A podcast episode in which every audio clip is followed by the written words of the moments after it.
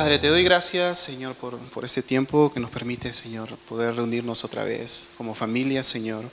Ah, gracias que vemos que estás haciendo algo, Señor, en nuestra vida, estás haciendo algo en nuestra comunidad, Señor, y queremos ser parte de lo que tú estás haciendo, Padre. Guíanos, Señor, ayúdanos a establecer nuestras prioridades, Señor, y que tú seas lo primero que buscamos antes que, que cualquier cosa, Señor. Ayúdanos también a lo que nosotros como familia de amor que coopera con, contigo, Señor, ayúdanos a, llevar tu palabra, Señor, y a ser discípulos que hacen discípulos de Jesucristo. Te doy gracias, Padre, por este tiempo y te pido, Señor, que seas tú llevando la palabra, Señor, uh, seas tú ministrando los corazones, Señor. Te doy gracias en el nombre de Jesús. Amén. Bienvenidos a Nueva Vida Lima. Estamos contentos de que estén aquí con nosotros una vez, un domingo más. Y quiero dar la bienvenida también especialmente a, los que nos visitan por primera vez. ¿Quiénes nos están visitando por primera vez?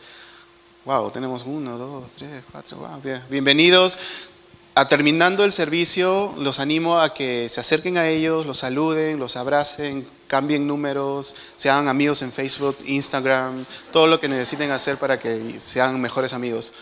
Ah, nuestro llamado, ser una familia de amor que coopera con Dios haciendo discípulos devotos y fructíferos de Jesucristo. Yo quiero animarte en esta semana que, está viniendo, que, recuerdes estas palabras, que en las circunstancias, en, en, los, en, los, momentos que estás pasando en tu trabajo, en la escuela, en el vecindario, siempre tengas presente estas, estas frases. ¿Cómo tú puedes ser una familia de amor? Cómo, en qué momentos Dios te está guiando para demostrar el amor de Jesucristo a tus vecinos, a tus, compañeros de, trabajo, a tus compañeros de escuela. Cómo el, cómo el Señor está obrando alrededor de ti para que tú puedas mostrar que eres una familia llamada, eres parte del reino de Dios y cómo puedes amar a otros con el amor que, Dios te, te ha dado. Cómo puedes cooperar con Dios. Como, como estaba diciendo, Dios ya está haciendo algo. Ya está haciendo algo en la comunidad. Ya está haciendo algo en tu trabajo. Ya está haciendo algo en tu familia. Y a veces ah, no, nos, no, nos, damos cuenta de lo que está haciendo, pero yo te pido que eh, en la mañana tú le, le preguntes a tu, a tu Padre, le preguntes a tu Dios, Señor, ¿qué es lo que tú estás haciendo y cómo yo puedo colaborar contigo? Ah, haciendo discípulos devotos y fructíferos de, de Jesucristo. Intencionalmente, Dios te está enseñando a través de su palabra. Tú quizás eh, durante la semana estás escuchando ah, audios eh, con prédicas o eh, el, domingo Dios te habló una palabra. Yo te, yo te, te animo y te pido que, que, no seas conservador en esa área. ¿okay? Dios no nos ha llamado a ser conservadores en esa área. Dios nos ha, no nos ha llamado a conservar y agarrar y, solo para mí, sino que Dios nos ha llamado a compartir lo que Él nos está enseñando. Si Dios te enseña, te da una palabra de ánimo que te edifica, yo te animo que tú lo compartas con otros. Amén. Amén. Entonces, esta temporada que estamos iniciando, es, eh, todos estamos con la expectativa, ¿verdad? Estamos allá esperando que, llegue el día 24 en la noche para celebrar con familia. Amén. Amén. ¿Cuántos de ustedes están viajando por, por, estas, por estas fiestas? ¿Están regresando a su... Ustedes deben estar mucho más contentos, seguro, de poder ver a la familia después de, de mucho tiempo. Vamos a estar orando por ustedes. Pero hoy quiero compartirles un poco de mi experiencia, cómo ha sido el, tiempo de, Navidad para, para mí. yo crecí en, un barrio que está un poco lejos de acá y siempre mi expectativa, mi anticipación era que ya llegue esta temporada porque me encantaba el ambiente. Me encantaba eh, ver a mi familia llegar, me encantaba el, caminar por las calles, escuchar el, sonido, los villancicos. Me, encantaba pensar que, ah, que ya mi mamá nos va a mandar al mercado y nos va a hacer escoger al pavo. Ya el pavo más gordo, ese es el que quiero. Y emocionados de que ese día llegue y nosotros podamos disfrutar como familia. Y, nosotros crecimos, crecimos así. Quizás eh, cuando era bien pequeño era complicado por la situación ah, económica, pero después la situación fue cambiando y cada día siempre se agregaba algo más a la familia. Ah, siempre estábamos emocionados de llegar a disfrutar con primos y tíos y en familia. Y era una celebración que comenzaba el 23 y terminaba el 27. Todo, eh, todo era súper, súper divertido. Ah, y quiero mostrarte un video. No sé si lo tengo. Sí, creo que está. A ver, creo que señalo para allá. Este video fue tomado, es una de las cosas que me, encanta de, pasar Navidad con mis padres. Ah, mis padres viven en San Juan de Origancho y están rodeados literalmente de cerros. Así que nosotros eh, siempre subíamos al techo y parte del espectáculo de esa noche era ver los fuegos artificiales y ver, ah, y disfrutábamos y mira la paloma, le acaban de dar a la paloma y la paloma caía. Y era todo un espectáculo, ¿verdad? Y, y siempre anhelábamos eso. Y voy a ver si lo puedo poner acá.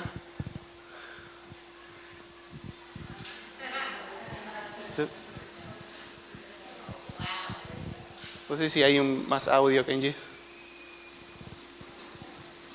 Pero eso es desde el techo de, mi, de la casa de mi mamá. ¿Vieron la paloma?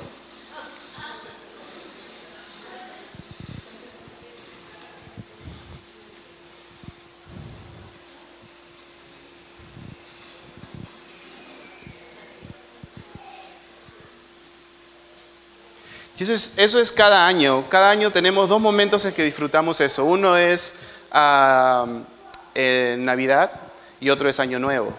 Y yo, yo pienso que el de Navidad es mucho, es mucho más divertido, porque es donde la gente gasta más dinero en fuegos artificiales.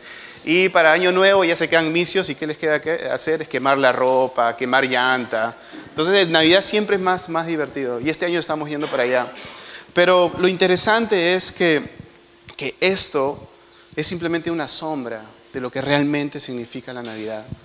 Yo crecí pensando que Navidad se trataba de, fuegos artificiales, se trataba de buena comida, se trataba de, tiempo con la familia, eh, de ir de casa de vecino a casa de vecino a seguir comiendo, comiendo, comiendo. Y yo pensaba que, ah, esa es la Navidad. Y quizás un regalito por ahí. Pero todo esto es una sombra, eso termina, ¿verdad? Llega, llega ya después de las fiestas y todo el mundo regresa a la normalidad. Y siempre hay un sentimiento, hay un, hay un, ah, un sentimiento de nostalgia para algunos, porque para todos no, la Navidad no es algo, algo, algo, feliz. Muchos estamos lejos de la familia, muchos hemos perdido a nuestros padres, muchos hemos perdido a nuestras madres, muchos eh, no hemos visto a nuestros hermanos por años. Y para muchos llegar al tiempo de, de, de, celebración de Navidad ya es, es, nos trae nostalgia, nos trae, nos trae una pena. Pero a pesar de, eso, aún así no, no hay un, entendimiento real de lo que estamos celebrando. Para mí yo no entendía, eh, todo se trataba de esto. Y era, eh, este momento feliz simplemente era eh, una sombra de lo que realmente significaba. Y quiero hablarles esta mañana, quiero hablarles esta mañana de, de Dios como nuestro libertador. Y voy a estar hablando un poco del proceso que pasó el pueblo de Israel al ser liberado por Dios. Y después voy a conectar la historia de salvación de Jesucristo. Y, voy a estar leyendo un poco de, bueno, bastantes versículos, así que les pido que sean pacientes, pero que me sigan. Dios como nuestro libertador. Y una cosa más que quiero agregar es que estamos celebrando esta temporada de... Algunos me, van a corregir, es, yo lo encontré y decía Adviento, otros dicen Advimiento, ya, eso, ya. Pero es, el Adviento literalmente significa la venida, el arribo, y es más que una celebración histórica, estamos celebrando que Cristo una vez vino como bebé y que su gobierno está activo en este momento y que Él va a regresar pero ya no como un bebé, sino como un, un, rey que reina, un rey que viene a establecer su poder, ¿verdad? O sea, Dios como nuestro libertador. Cuando te hablo de Dios como eh, nuestro libertador, lo que estoy diciendo es eh, aquel que nos salva del peligro, eh, Dios que, nos protege como nuestro defensor, nuestro héroe y nuestro salvador. Y quiero llevarte, si pueden abrir sus Biblias, a Éxodo 1. 8, vamos a estar leyendo del 8 al 14. Y para ponerte un poco eh, la, perspectiva de lo que está sucediendo, José, todos conocemos la historia de José, ¿verdad? José llega a ser ah, un alto mando en el, gobierno Egipto, ¿verdad? Él salva al pueblo de Israel de la hambruna y por la gracia de Dios llega a, tomar un alto, un alto rango de que Él trae, no solamente la mano de Dios está sobre Israel bendiciendo, pero la mano de Dios también está sobre el pueblo Egipto, egipcio.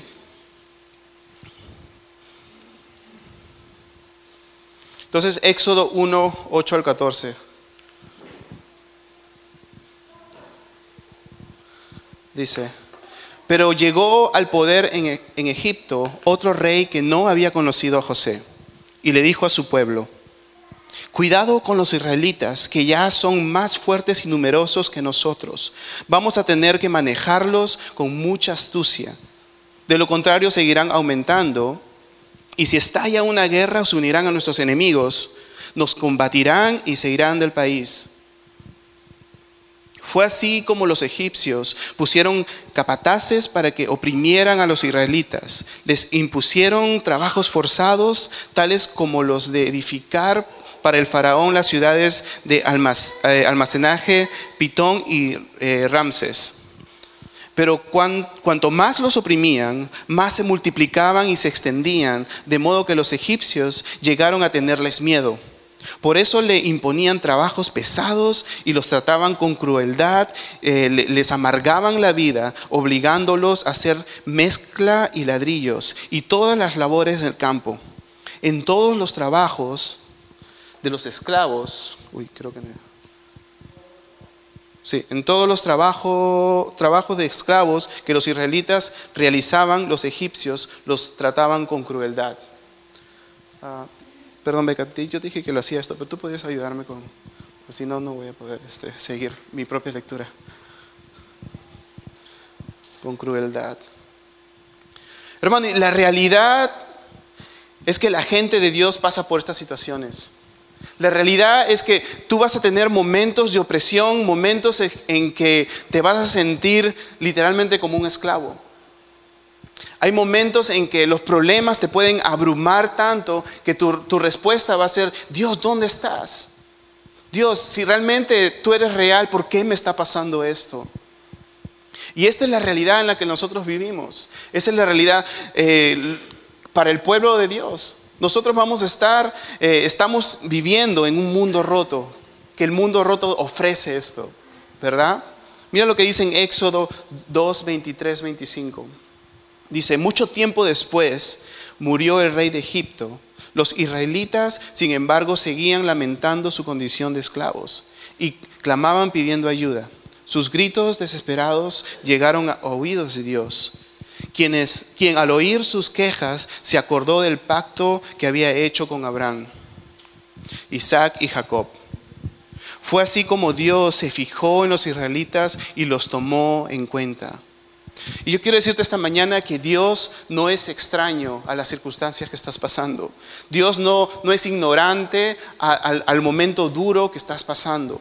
Dios no, no, por un momento Dios no dijo, oh, verdad, me olvidé de, Osvaldo, verdad que le había prometido esto y ahora, ah, gracias, menos mal que está orando porque ahora sí lo escucho y voy a correr y le voy a responder.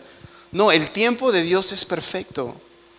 Que la palabra acá dice, eh, quien a oír sus quejas se acordó del pacto que había hecho con Abraham. No, él no se había olvidado del pacto. Simplemente que el tiempo de Dios dijo, ahora es el tiempo en que yo voy, ahora es el tiempo que voy a intervenir. Hermano, Dios interviene a favor de sus hijos. Nosotros somos hijos e hijas de Dios y Dios interviene a nuestro favor. La historia sigue. Ah, Dios levanta a este hombre de nombre Moisés. Eh, Moisés eh, eh, igualmente llega a ser un alto rango, tenía mucho respeto y en un momento Moisés ve a estos dos hombres peleando y al tratar de separarlos mata a uno de ellos. Y desesperado por no saber qué hacer, agarra el cuerpo y lo esconde en el desierto. ¿no? Y, él, él, rogaba, ojalá que nadie me haya visto, no pasó nada, el cuerpo está ahí y ya, ya pasó. Pero en, en, en otro momento, él ve una situación y también quiere intervenir. Y una de las personas le dice a Moisés y lo confronta, hey, entonces tú también me vas a matar como lo mataste a él. Y Moisés, lleno de temor, se escapa. Se escapa y no quiere saber nada del, de, rompe su relación con, con el pueblo egipcio, pero Dios lo confronta y lo busca. Todos conocemos la historia que, le habla a través de un arbusto que, no se consumía. Y le dice, Moisés, yo te he elegido para que tú vayas y liberas a, mi pueblo. Y Moisés le dice a Dios, pero mira, ¿no ves que estoy tartamudeando? ¿No ves que no, soy eh, suficientemente capaz de, hacer ese trabajo? Pero Dios le dice, no, yo estoy yendo contigo. Si yo te mando a hacer esta, esta obra, es porque yo estoy contigo. Tú no tienes que preocuparse. Y muchas veces estamos en la misma situación. Muchas veces somos llamados por Dios a un momento, a un lugar específico. Y, y, nosotros nos preguntamos, pero Dios, yo no soy capaz de hacer esto. ¿No ves que tengo esta incapacidad? ¿No ves que tartamudeo? ¿No ves que ni siquiera sé leer? ¿No, no, ves, Dios, que, que, te has equivocado, Dios? Quizás tú quisiste decir, eh, eh, David, pero en realidad eh, quisiste decir otro nombre, pero no, Dios, tú estás equivocado y queremos controlar a Dios de acuerdo a, lo que es obvio para nosotros. Pero Dios te dice, no, yo te he llamado a ti y tengo un plan para ti, tengo un propósito para ti. ¿Y sabes qué es la mejor parte? Que no te dejo solo. Si yo te he llamado es porque estoy yendo contigo. Y de verdad no sé cuál, qué estará, cuál será tu situación o qué ah, desafíos vas a, vas a pasar este, esta próxima etapa, este próximo año. Quizás ah, un cambio de trabajo o quizás, ah, no sé, donde Dios te está llamando.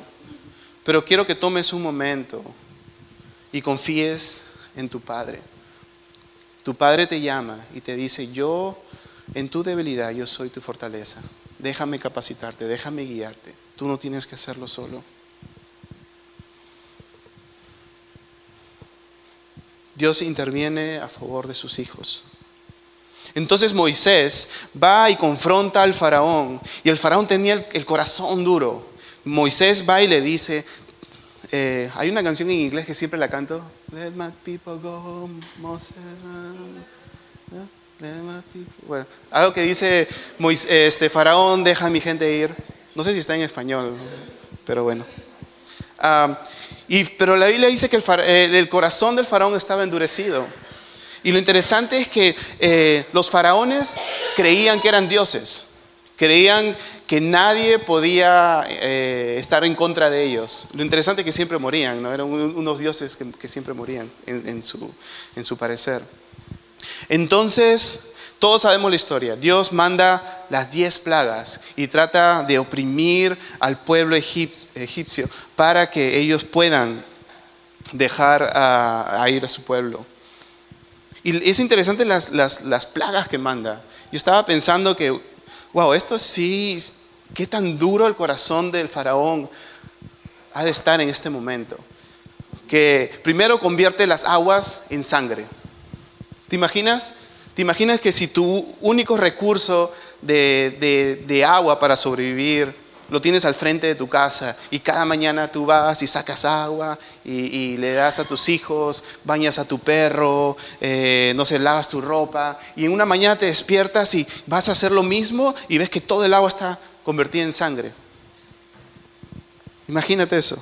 Después, no solo eso, sino que manda una plaga de ranas no una, una o dos, sino una plaga que se metían a todos lados. Imagínate ahí a, los esposos echados en la cama y uno diciéndole al otro, oye amor, estás cariñosa esta noche, y volteas y es una rana que se está besando. Imagínate que estaban metidos en la cama, estaban metidos en el baño, estaban metidos por todos lados. Manda también piojos. ¿Te imaginas? ¿Alguna vez han tenido? No, no bueno, no. amén, escucha por allá. Mandan moscas. Wow, esto suena como mi barrio, de verdad.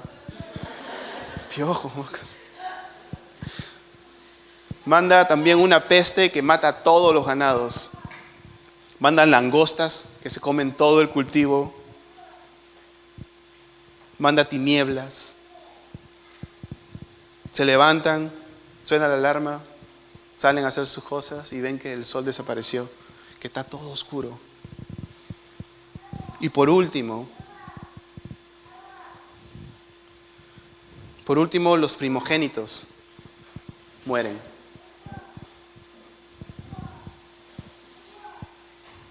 No, no me imagino una mañana despertar y ver que mi hijo primogénito está muerto. Y aún así el corazón del faraón está endurecido. Llega este, este momento en que ya hay sufrimiento en Egipto. Y el, faraón ya no puede más. Ok, ya dejé pasar todo esto, veo cómo la gente está muriendo, pero esta vez veo a mi hijo muerto, tirado. Entonces yo voy a dejar al pueblo ir. Pero lo interesante es que después que ya el pueblo se va, el faraón cambia de, parecer y dice, no, yo soy un Dios. A mí no me importa lo que me hagan, yo voy a ir, no voy a ir a traerlos de regreso, sino voy a ir a matarlos, destruirlos. Y agarra el ejército y persigue al pueblo de Israel. Y bueno, todos sabemos la historia, ¿no? Que, que, eh, Dios abre el mar, el pueblo de Israel puede escapar, el mar, se, se, vuelve a cerrar y todos eh, los egipcios mueren. Pero, ¿qué tiene que ver eso contigo, conmigo? ¿Qué tiene que ver eso con Navidad? Bueno, en un rato te voy a explicar. Pero lo que quiero, quiero, quiero, quiero esta mañana compartir contigo es, quizás tú dirás, wow, entonces ese Dios que hizo estas maravillas y este Dios que mandó estas plagas, este Dios no está notorio en mi vida ahorita, no lo puedo ver. No, siento que eh, la situación me está oprimiendo tanto que yo clamo, Dios, este Dios que, que leo, que este Dios sobrenatural, ¿dónde está? ¿Por qué no está actuando en mi vida ahora? Déjame decirte que esta mañana el hecho que tú estás aquí ya es un milagro. Ya es un milagro de Dios el hecho que estás sentado acá. El, el, el hecho que estás escuchando la palabra y estás escuchando que Dios te dice, hijo, hija, estoy haciendo una obra en tu vida, ya es un milagro de Dios. Yo soy un milagro de Dios. Yo estaba perdido hasta que alguien tuvo la compasión y el amor de decirme, hey, hay alguien que te ama. Este Dios que, estás, todo el mundo está celebrando en esta temporada, ese Dios es real y este Dios tiene un mensaje para ti. Yo soy el, eh, eso fue el primer milagro en mi vida.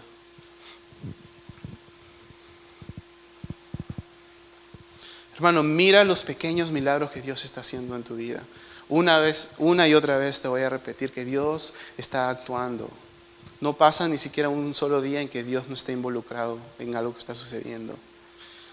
Y mi ánimo para ustedes es que presten atención, que abran sus oídos y que le pidan al Señor, Señor, ¿qué es lo que estás haciendo? El Señor está obrando en tu vida. No es casualidad que las cosas pasan. En Éxodo 14, 29, 31. Los israelitas, sin embargo, cruzaron el mar sobre tierra seca, pues para ellos el mar formó una muralla de agua a la derecha y otra a la izquierda. En ese día el Señor salvó a Israel del poder de Egipto. Los israelitas vieron los cadáveres de los egipcios tendidos a la orilla del mar. Y al ver los israelitas el gran poder que el Señor había desplegado en contra de los egipcios, temieron al Señor y creyeron en Él y en su siervo Moisés.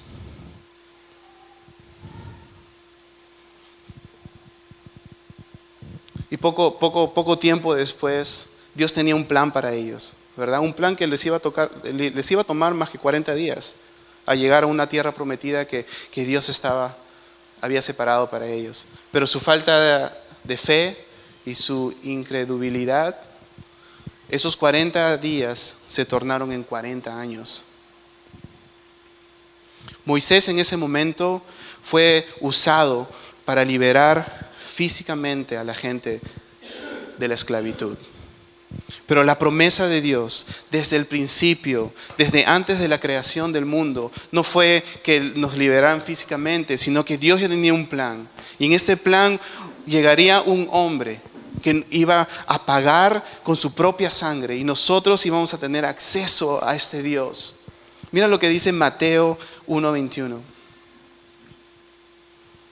Dará a luz un hijo y le pondrás por nombre Jesús, porque él salvará a su pueblo de sus pecados.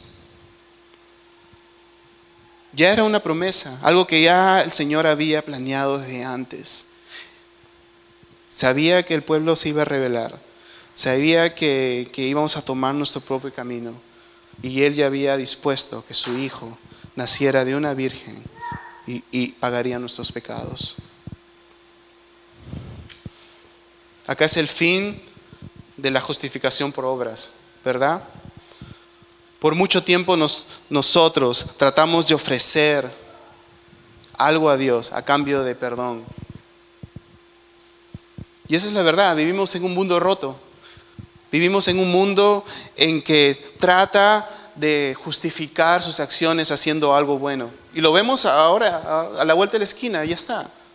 La Navidad se acerca y todo el mundo, muchas personas, wow, ¿qué tengo que hacer? ok, yo sé, y dentro de nuestra cultura, que somos una, eh, la mayoría es, eh, viene de una religión, entiende que se trata de esta persona, ¿verdad? Se trata de, de, este Jesús. Entonces, ¿qué puedo hacer yo para justificar mi año en estos dos días, tres días de celebración?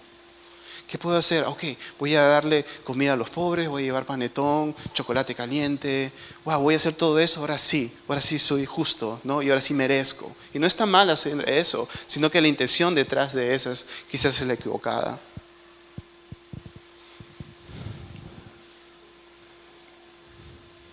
So Dios libera a su pueblo de Israel y hay una promesa que un día llegaría el Salvador a liberarnos a todos de nuestros pecados. Mira lo que dice Génesis 3:15. Pondré enemistad entre tú y la mujer, y entre tu simiente y la de ella. Su simiente te aplastará en la cabeza, pero tú le morderás en el talón.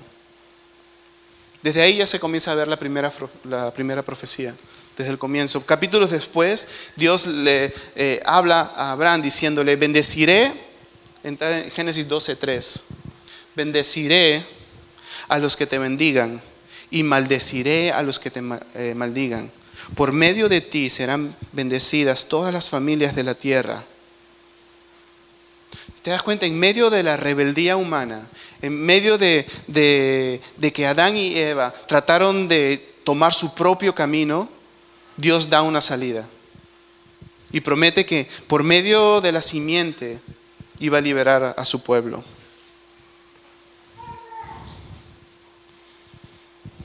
Pero ¿cómo haría esto el Señor? Mira, lee conmigo Isaías 7, 14 y 15. Por eso el Señor mismo les dará una señal. O sea, en esta promesa, en esta historia que se lleva a cabo, Dios iba a dar una señal. Dice, y la Virgen concebirá y dará a luz un hijo, y lo llamarán Emmanuel. Cuando sepa elegir lo bueno y rechazar lo malo, comerá cuajada con miel. ¿Cuál era la señal aquí? Yo, yo he tenido tres, tres hijas, ¿verdad? Y he estado en el nacimiento de mis tres hijas teníamos bastante expectativa y llegó el día y estábamos adentro. Digo, wow, ahora sí voy a ver a, mi hija número uno, después a mi hija número dos, a mi hija número tres. Pero eso no era una señal divina. Nadie vino y, trató de entrevistarnos y, y wow, iba a suceder un cambio extraordinario en el ambiente, nada de eso. La señal divina que está por suceder acá, que esta, esta chica era una chica virgen. Y muchos, muchos eh, teólogos dicen que la palabra virgen no necesariamente significa, bueno, significa que no ha estado con un hombre, pero significa que era, era, era chica. Unos dicen que quizás eh, María tenía entre 14 y 15 años. O sea, ella iba a tener a nuestro Salvador sin haber juntado con un hombre, de una manera divina. Es una de las señales. La otra señal era que que Jesús iba a ser familiar con la pobreza, ¿verdad? Acá dice, comerá cuajada con miel. Y ese era, en ese tiempo era comida de, gente pobre. Ah, Jesús nació en Bethlehem, eh, pero se crió en Nazaret, un, pueblito chiquito de 200 personas. Y, quiero, quiero que leas conmigo Isaías 9. Está un poquito largo, pero creo que, quiero que lo leas conmigo. Dice, a pesar de todo, no habrá más penumbra para la que estuvo angustiada. En el pasado Dios humilló a la tierra de Zabulón y a la tierra de Neftalí, pero en el futuro honrará a Galilea, tierra de paganos, en el camino del mar, al otro lado del, del Jordán. El pueblo que andaba en oscuridad ha visto la luz. Sobre los que vivan en densas tinieblas, la luz ha resplandecido. Tú has hecho que la nación crezca, has aumentado su alegría y se alegran ellos en tu presencia, como cuando recogen la cosecha, como cuando reparten el botín. Ciertamente tú has quebrantado, como en la derrota de Madián, el yugo que los oprimía, la barra que pesaba sobre sus hombros, el bastón de mando que los subyugaba. Todas las botas guerreras que resonaron en la batalla y toda la ropa teñida de sangre serán arrojadas al fuego, serán consumidas por las llamas. Y escucha lo que dice el 6. Porque nos ha nacido un niño, se nos ha concedido un hijo, la soberanía reposará sobre sus hombros. Se le Ah, darán estos nombres. Consejero admirable, Dios fuerte, Padre eterno, príncipe de paz. Se extenderán su soberanía y su paz y no tendrán fin. Gobernará sobre el trono de David y sobre su reino, para establecerlo y sostenerlo con justicia y rectitud desde ahora y para siempre. Esto lo llevará a cabo el celo del Señor Todopoderoso. Y es interesante en esta profecía. Se habla, habían muchas profecías, pero esta es la primera vez que se refieren no a un guerrero que iba a venir y a tomar el, trono de, David, a un ser humano, sino dice en el versículo 6, y se le darán estos nombres, consejero admirable, Dios fuerte, Padre eterno, príncipe de paz. Es la primera vez que se muestra que no solamente un ser humano iba a, venir a tomar el trono y iba a venir a liberar a su pueblo, sino se muestra que es el Dios mismo, el creador del cielo y el creador de la tierra, haciéndose hombre y viniendo, humillándose para pagar nuestros pecados.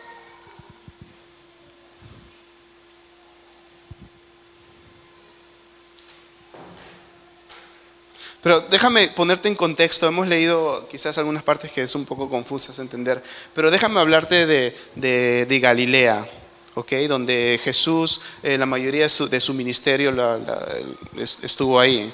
Y tengo un mapa, a ver si me... Ahí está, está, está en inglés, así que todos hablamos inglés. Está Galilea, está Samaria, y está Judea y está Jerusalén. Lo interesante es que cuando los ejércitos opresores venían desde el norte para conquistar Jerusalén, por ley siempre pasaban por, Galilea. Siempre pasaban por Galilea. ¿Y sabes lo que hacían en Galilea? Mataban, violaban, quemaban, robaban. Entonces era, era y esto sucedía por, por siglos. Y no solo eso, sino que llegaban a Jerusalén y a veces perdían la batalla. Y volvían a regresar y pasaban por Galilea y otra vez mataban, violaban, robaban, destruían, hacían, era un total, un caos. Y, quiero darte esta perspectiva porque si tú lees lo que acabamos de leer, decía, el pueblo que andaba en la oscuridad ha visto una gran luz sobre los que vivían en densas tinieblas, sobre los que a la luz ha resplandecido. Tú has hecho que la nación crezca, has aumentado su alegría. El versículo 4 eh, dice, ciertamente tú has quebrado como en la derrota de Madián el yugo que los oprimía, la barra que pesaba sobre sus hombros, el bastón de mando que los subyugaba, todas las botas guerreras que resonaban en la batalla y toda la ropa teñida de sangre serán arrojadas al fuego, serán consumidas por las llamas. Después habla porque nos ha nacido un niño, se nos ha concedido un hijo, la soberanía reposará sobre sus hombros, se le darán estos nombres, consejero, admirable, Dios fuerte, Padre eterno, príncipe de paz. O sea, no, la gente de Galilea no era simplemente gente que estaba pasando por un mal rato, como tú y yo a veces pasamos. Era gente que había sido oprimida, gente, sus familiares habían sido muertos, su tierra estaba teñida de sangre. O sea, ellos realmente veían la consecuencia de la opresión.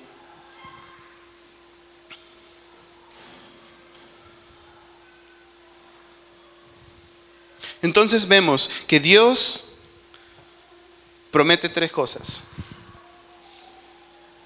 Dios va, va a arreglar todas las cosas, va a aplastar la cabeza del enemigo y va a bendecir todas las familias. Pero ¿cómo va a hacer esto? Quiero que lo leas, que leas conmigo Isaías 53.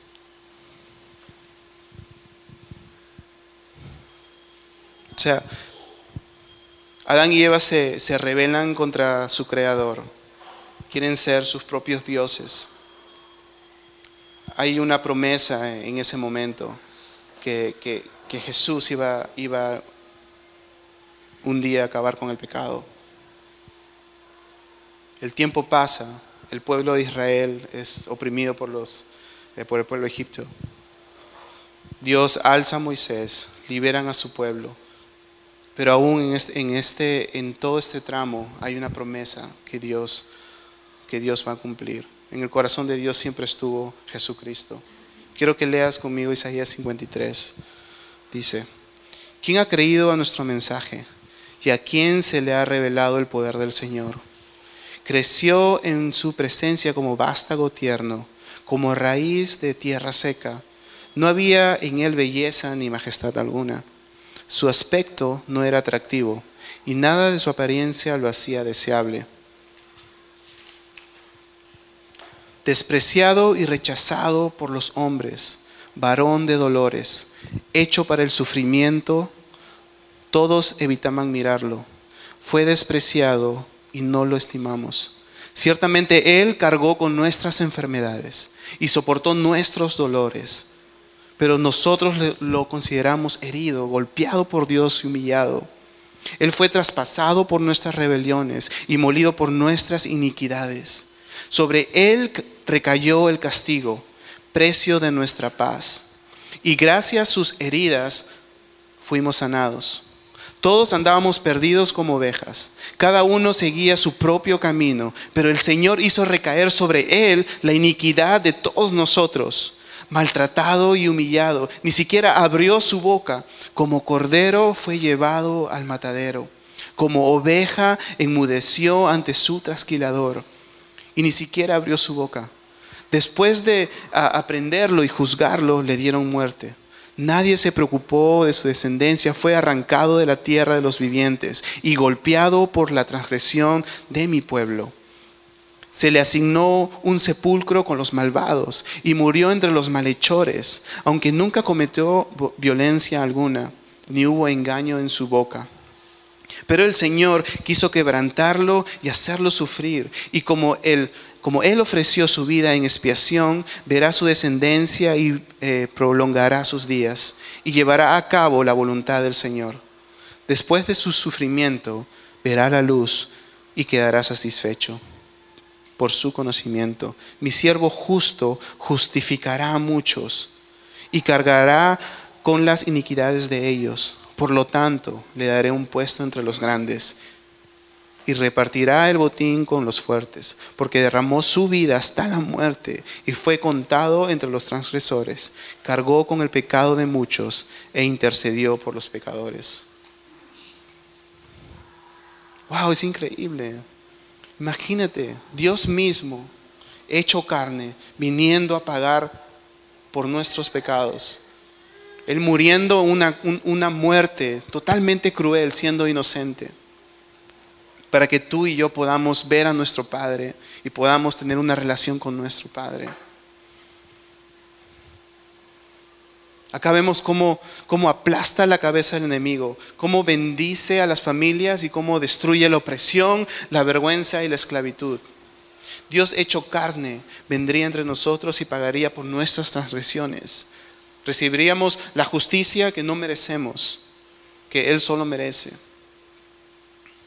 Y su, venida nunca se trató de un líder eh, militar, Muchos pensaban en ese tiempo que eh, el Mesías iba a venir como un líder militar, iba a sacar a su pueblo de la opresión, iba a ser constituido como, ah, como un rey. Pero nunca se trató de eso. Nadie pudo entender que se trataba del Mesías que, que iba a morir en una cruz. Él fue traspasado por nuestras rebeliones y molido por nuestras iniquidades. Sobre él recayó el castigo precio de nuestra paz.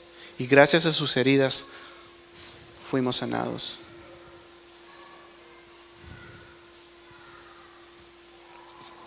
Hay una profecía más que quiero leerte, está en uh, Miqueas 5:2. Pero de ti, Belén, Efrata, pequeña entre los clanes de Judá, saldrá él que gobernará Israel. Sus orígenes se remontan hasta la antigüedad, hasta tiempos inmemoriales. El plan de Dios está desde antes de la creación del universo. Desde antes que, que, todo esté hecho, Dios ya tenía pensado, conocía tu nombre y sabía las situaciones que ibas a pasar. Y no te iba a dejar así, sino te iba a dar una salida. Y la salida es su Hijo Jesucristo. No sé cuántos de acá ahora están viviendo la vida perfecta o cuántos acá están eh, teniendo angustias y eh, el camino se está poniendo más duro y más duro. Pero en esta época que nosotros eh, celebramos y los hemos estado celebrando por mucho tiempo, que es la Navidad, quiero que pongamos nuestros ojos en la verdadera razón.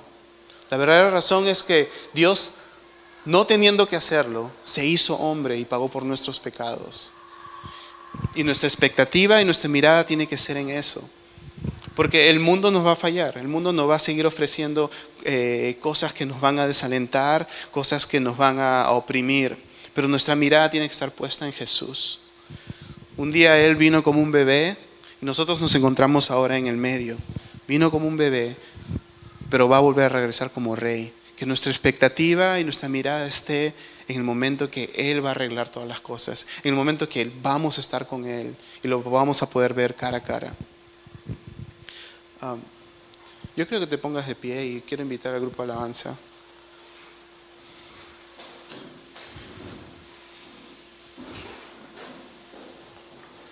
Esta mañana estaba pensando, eh, estaba pensando en la selección peruana y cómo después de no sé, 80 años creo que llegaron al Mundial, 36.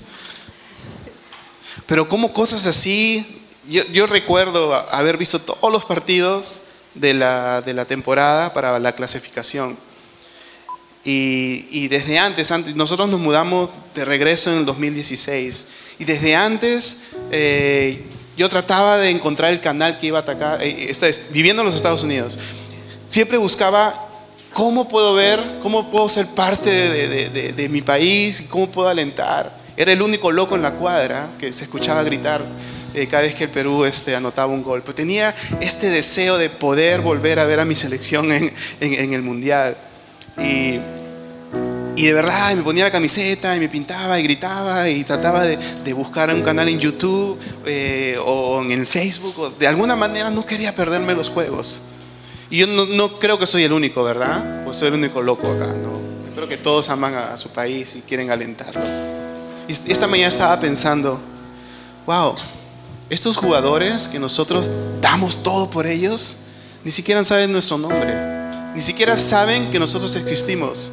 ¿Alguno de ellos ha tocado alguna vez la puerta de tu casa y te ha dicho, hey, sé por el problema que estás pasando, pero no temas, que yo estoy contigo, en tu debilidad yo soy tu fortaleza? Ninguno de ellos o sí, quizás, ¿no? No sé, de repente. Pero mi, mi punto es que si nosotros gritamos y nos sentimos tan identificados con esta selección, ¿cuánto más podemos, podemos celebrar, sentirnos identificados con este Dios que no teniéndolo que hacer, nos miró desde la, antes de la creación del mundo y dijo, yo voy a pagar por tus pecados. No voy a mandar a nadie más, sino que yo mismo me voy a hacer carne y voy a ser humano como, como tú. Y me voy a humillar y voy a pagar por tus pecados porque te amo, porque quiero tener una relación contigo. Gritamos por una selección y nos pintamos y nos identificamos y nos molestamos y sacamos la cara siempre por ellos, ¿por qué no hacerlo por nuestro Dios? Un Dios que nos ama y que sabe tu nombre, un Dios que está contigo en los momentos más duros. Cuando te sientes solo, Dios está contigo. Él no, eh, nada se le pasa desapercibido. Y no solo contigo, sino que está con la gente que tú amas. Quizás tú conoces a Dios, ¿verdad? Y has visto su mano poderosa. Y has visto que el Señor está obrando y has visto su favor. Pero sabes qué? No solamente tú. Dios ve a la gente que tú amas. Dios ve a tu hijo que está perdido. Dios ve a tu amigo que está caminando totalmente alejado como una oveja perdida. Y el corazón de Dios se entristece. Porque Dios te ama y tú sabes que tú lo amas y Él y Dios lo ama. O sea, yo quiero que en este momento celebremos con esta canción. Que, cantemos, que alcemos nuestras palmas y vamos a celebrar un Dios que vino hace miles de años y que está acá y su reino perdura para siempre. Amén.